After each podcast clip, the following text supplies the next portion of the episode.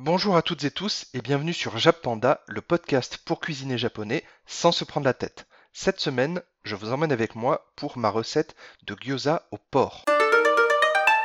Tout d'abord, il faut savoir que le gyoza n'est pas originaire du Japon.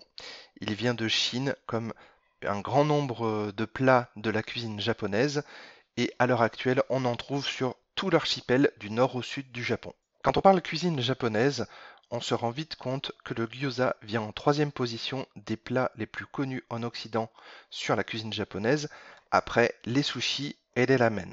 La version la plus commune que vous trouverez au Japon est celle au porc, mais on peut tout à fait en faire au poulet, au bœuf, voire même aux fruits de mer ou en version végane.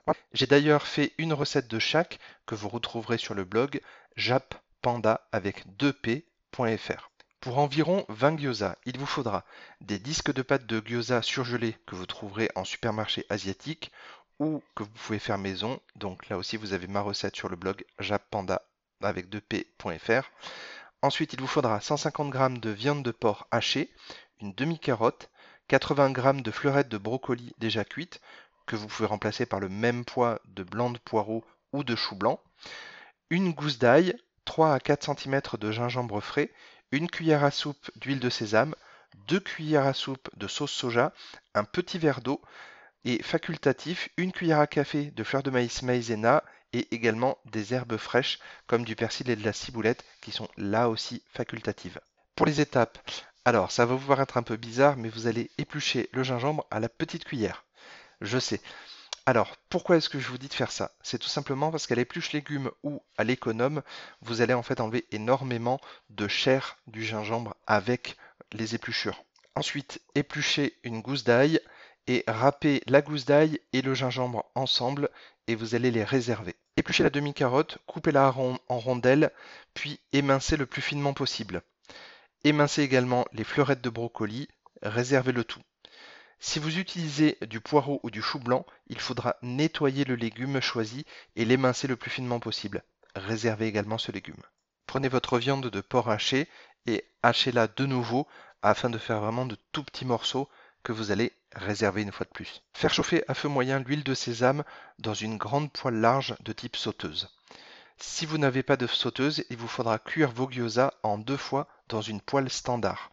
Puis faire revenir 30 secondes l'huile de sésame et l'ail, ensuite ajoutez la carotte et le légume choisi.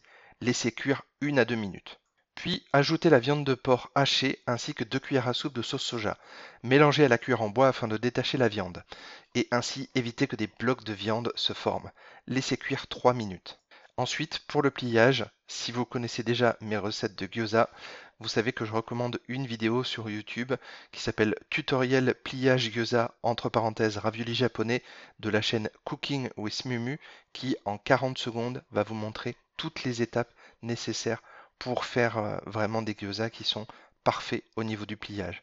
Et comme je vous disais, elle ne dure que 40 secondes, donc euh, vraiment, il ne faut pas s'en priver, parce que du coup, une explication audio peut être très longue très complexe et absolument inutile.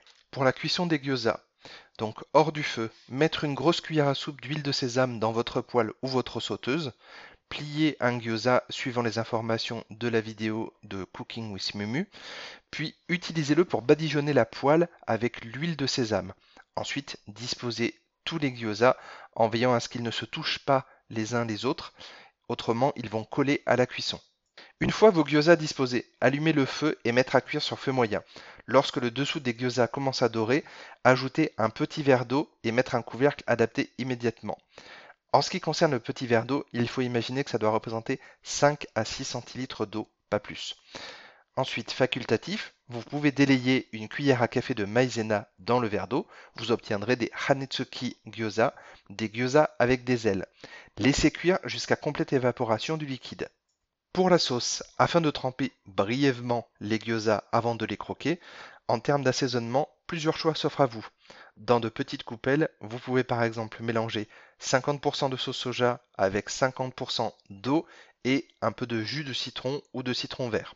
Vous pouvez également mélanger 50% de sauce soja avec 50% de vinaigrerie dans une autre petite coupelle et y ajouter par exemple un petit peu de mon cher cette épice japonais alias le Hichimi Togarashi Attention toutefois, c'est quand même très piquant puisqu'il s'agit d'une poudre de piment, donc tout le monde risque de ne pas aimer. Donc c'est pour ça que c'est important de faire des petites coupelles séparées.